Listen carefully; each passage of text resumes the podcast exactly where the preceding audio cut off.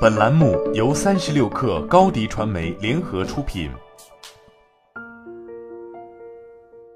本文来自微信公众号“四十二章经”。首先讲一讲怎么样做一个 IP。这个其实我自己的经验很简单，就三句话：通过真诚来形成和用户的共振，通过对受众需求的理解来形成独特的定位，通过差异化的解决方案来形成优势。先讲一讲第一点，通过真诚来形成和用户的共振。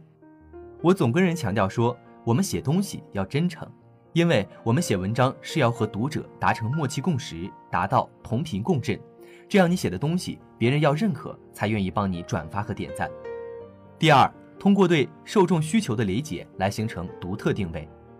我之前把写公众号比作开淘宝店，最终在某一个品类里，只有前面几家特别的赚钱。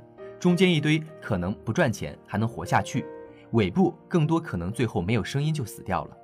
这跟公众号是一样的，要有自己的市场定位。第三，通过差异化的解决方案来形成优势，不要做大家以前都做过的事情。如果你觉得市场上有很多人做过这个事情，你想要比他做得更好，形成 IP 或者得到比较好的结果，这是不太可能的，因为你只有比他做得好很多倍，大家才能感觉到。所以差异化很重要。我们从更本质来看个人 IP 这件事，需要先来回答几个很现实的问题。第一，你表达的东西一定都是对的吗？写作者肯定有自身的局限性，是有知识盲区的，所以一定不是每句话都是对的。第二，你表达的永远都是对的吗？我看自己过去一两年写的东西，首先第一点是可能认得不太出来，忘了是我自己写的。再者呢，就是有的文章忘了是自己写的，但会觉得当初的自己写出来这样的文章很傻，这是很常见的现象，这才表示你自己在成长。第三，你写的东西有所谓的对错吗？我们的表达应该是由事实和观点组成的，事实是新闻，自媒体有时候不能发表，所以我们大多时候都在写观点，观点是没有对错的，但这个事实大多数人是不明白的。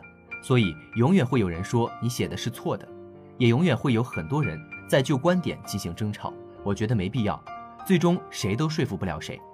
第四，作为一个写作表达者，你想不想让更多的人看到你写的东西？这个答案一定是肯定的，不然你就是在写日记，不是一个我们所说的公开表达者。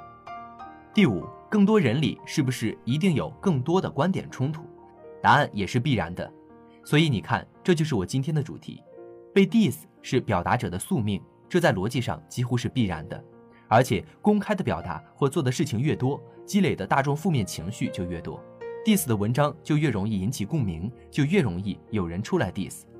个人 IP 其实是把自己像一个大旗一样打出去，然后跟大家说，这就是我，我就是这么想的，我想做一件什么什么事，你们觉得我好就来夸我，觉得我不好就来骂我。都没关系，反正本来也没有真的对错，最终也没有什么东西是白白承受的，承受了 diss 和非议，就同时也收获了等量的支持与喜爱。好了，本期节目就是这样，下期节目我们不见不散。一手商业资讯，精准创业风口，专属职场锦囊，尽在三十六课 APP，快来下载吧。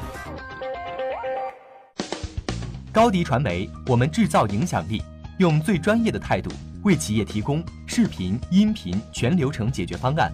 商务合作，请关注公众号“高迪传媒”。